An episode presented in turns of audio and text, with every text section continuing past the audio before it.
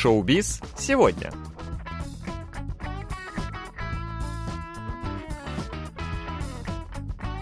Доброго всем четверга! В эфире программа «Шоу-биз сегодня», где мы знакомим вас с последними новостями корейского шоу-бизнеса. У микрофона Илья и Джонни, за режиссерским пультом Аня.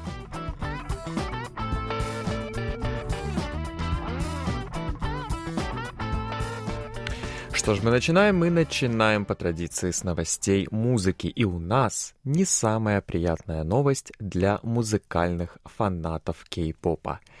Известные артисты Хёна и Дон расстались. Об этом сообщила сама Хюна на своей странице в СНС. А Дон лайкнул это сообщение.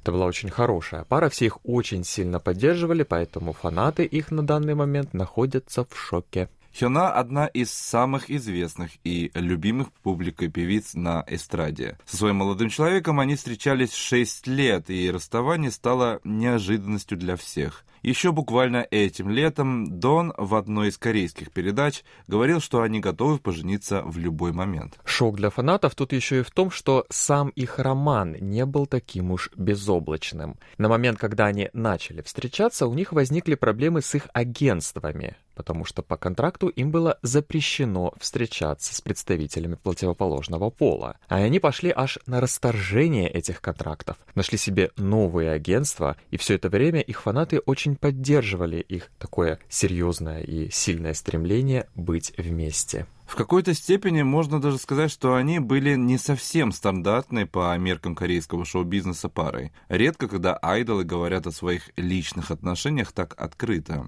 Все же на корейской эстраде это не приветствуется. Тем сильнее шок. Хёна, или ее полное имя Ким Хёна, Изначально дебютировала в 2007 году в составе очень известной на тот момент группы Wonder Girls, однако уже в том же самом году она ушла из группы по состоянию здоровья. В 2009 году она дебютировала в составе группы Four Minute, где, собственно, и приобрела популярность и стала известной. После последовала ее соло-карьера, которая также шла очень уверенно вверх. Фанаты из других стран, не Кореи, скорее всего, знают ее по клипу на песню «Каннамский стиль», «Каннам стайл Сая», где она снялась вместе с рэпером. Насчет ее бывшего парня. Дон, настоящее имя Ким Хё Джон, бывший участник группы «Пентагон», где он отвечал за рэп. Свой дебют он совершил в 2016 году в составе этой группы, но уже в 2018 году покинул агентство Cube Entertainment из-за скандала с романом с Хёна и перешел в агентство Saya P Nation. Здесь он поменял свое сценическое имя на Дон и начал довольно успешную соло-карьеру.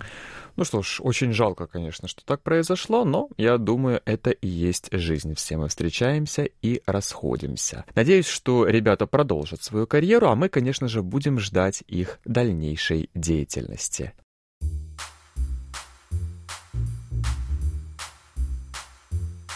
Стриминговый сервис Spotify подвел итоги уходящего года и объявил рейтинг самых прослушиваемых и скачиваемых песен 2022 года. Думаю, никто не удивится, когда мы скажем, что первые места в этом рейтинге заняли BTS и Blackpink.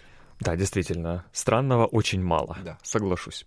Что ж, в категории K-pop Э, в сервисе Spotify, прослушивание этой музыки возросло на 20% по отношению к 2021 прошлому году и аж 56% по отношению к 2020 году. Это количество постоянно растет из года в год, что говорит нам о все растущей популярности кей-попа, в том числе и во всем мире, не только в Корее. К самым прослушиваемым артистам на Spotify относятся такие группы, как BTS, Blackpink, Twice и Stray Kids. В десятку лидеров также попали такие группы, как Seventeen, Enhypen, E.T., Йоджайдл и Red Velvet. Песни всех исполнителей из первой десятки за год прослушали, вдумайтесь в эту цифру, 16 миллиардов 500 миллионов раз. Ну, то есть фактически каждый житель планеты Земля прослушал эту песню два раза. Даже в Африке. Да, mm-hmm. даже в Африке. Лидером в этот раз стала песня «Динамит» группе BTS. В прошлом году она была вторая, на второй строчке, а теперь стала первая. На второй строчке расположилась тоже песня той же самой группы BTS «Butter» — «Масло». В прошлом году она, кстати, была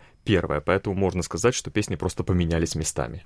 Замыкает тройку самых прослушиваемых и скачиваемых песен композиция Pink Venom группы Blackpink. Но здесь интересно посмотреть на всю десятку лидеров.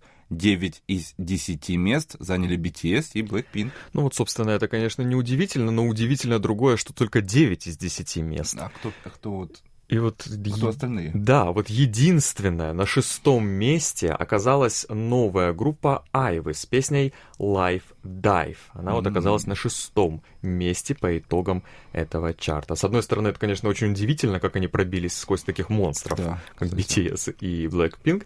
Но, с другой стороны, очень хорошо, конечно, что появилось хоть какое-то разнообразие среди лидеров на кей-поп Олимпе. Ну, вот так вот. Думаю, не ошибусь, если скажу, что корейская популярная культура шагает по планете просто гигантскими шагами. На этом фоне радуют новости о том, что иностранцы интересуются не только музыкой, но и другими видами корейской культуры. В частности, в Мексике с этой недели и по 5 февраля будет проходить выставка корейских вебтунов. Напомню, что вебтуны — это интернет-комиксы. И в этот раз в Мексике проходит выставка трех особо популярных там. Это магазин антиквариата Мире, «Настоящая красота» и «Красный рукав».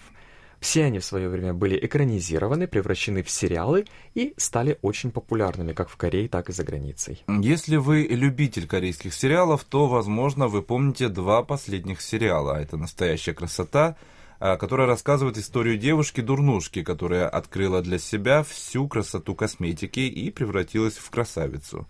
А «Красный рукав» ведает историю принца Исана, который позже стал королем Чунджо династии Чосон.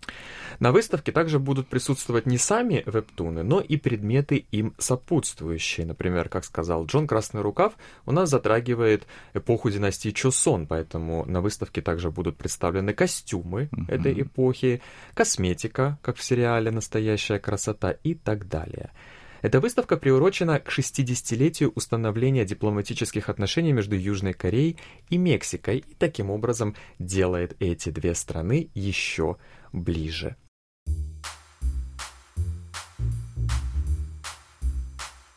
Ну и напоследок мы вам расскажем о киноновинках. На днях режиссер Рю Сынгуан объявил о том, что в декабре он приступает к съемкам фильма «Ветеран 2».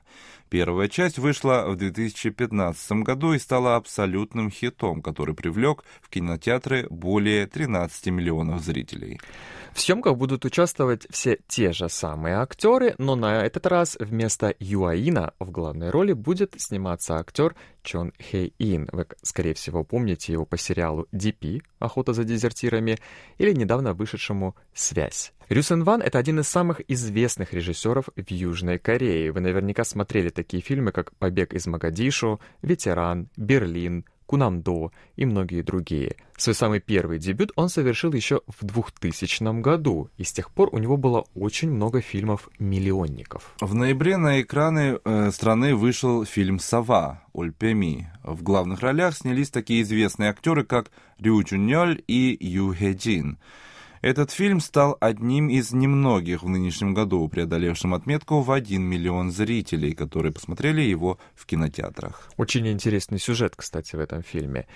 Слепой врач корейской традиционной медицины, который может видеть только ночью, становится свидетелем убийства собственного ученика — и так начинается смертельная схватка с преступником.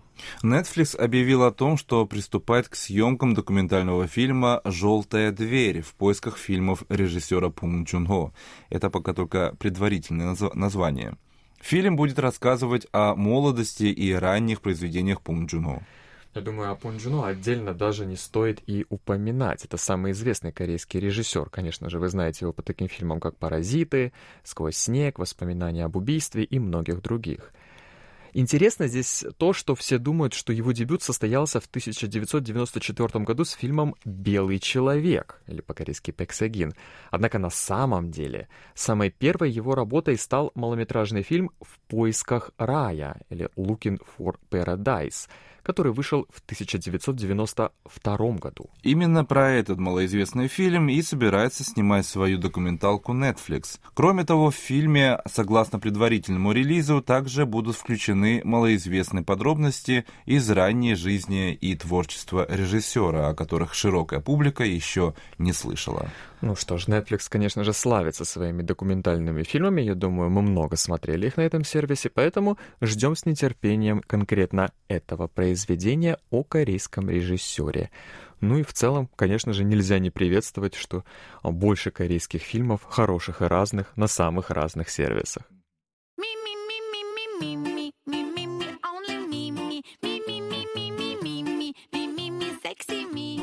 На этом у нас на сегодня все.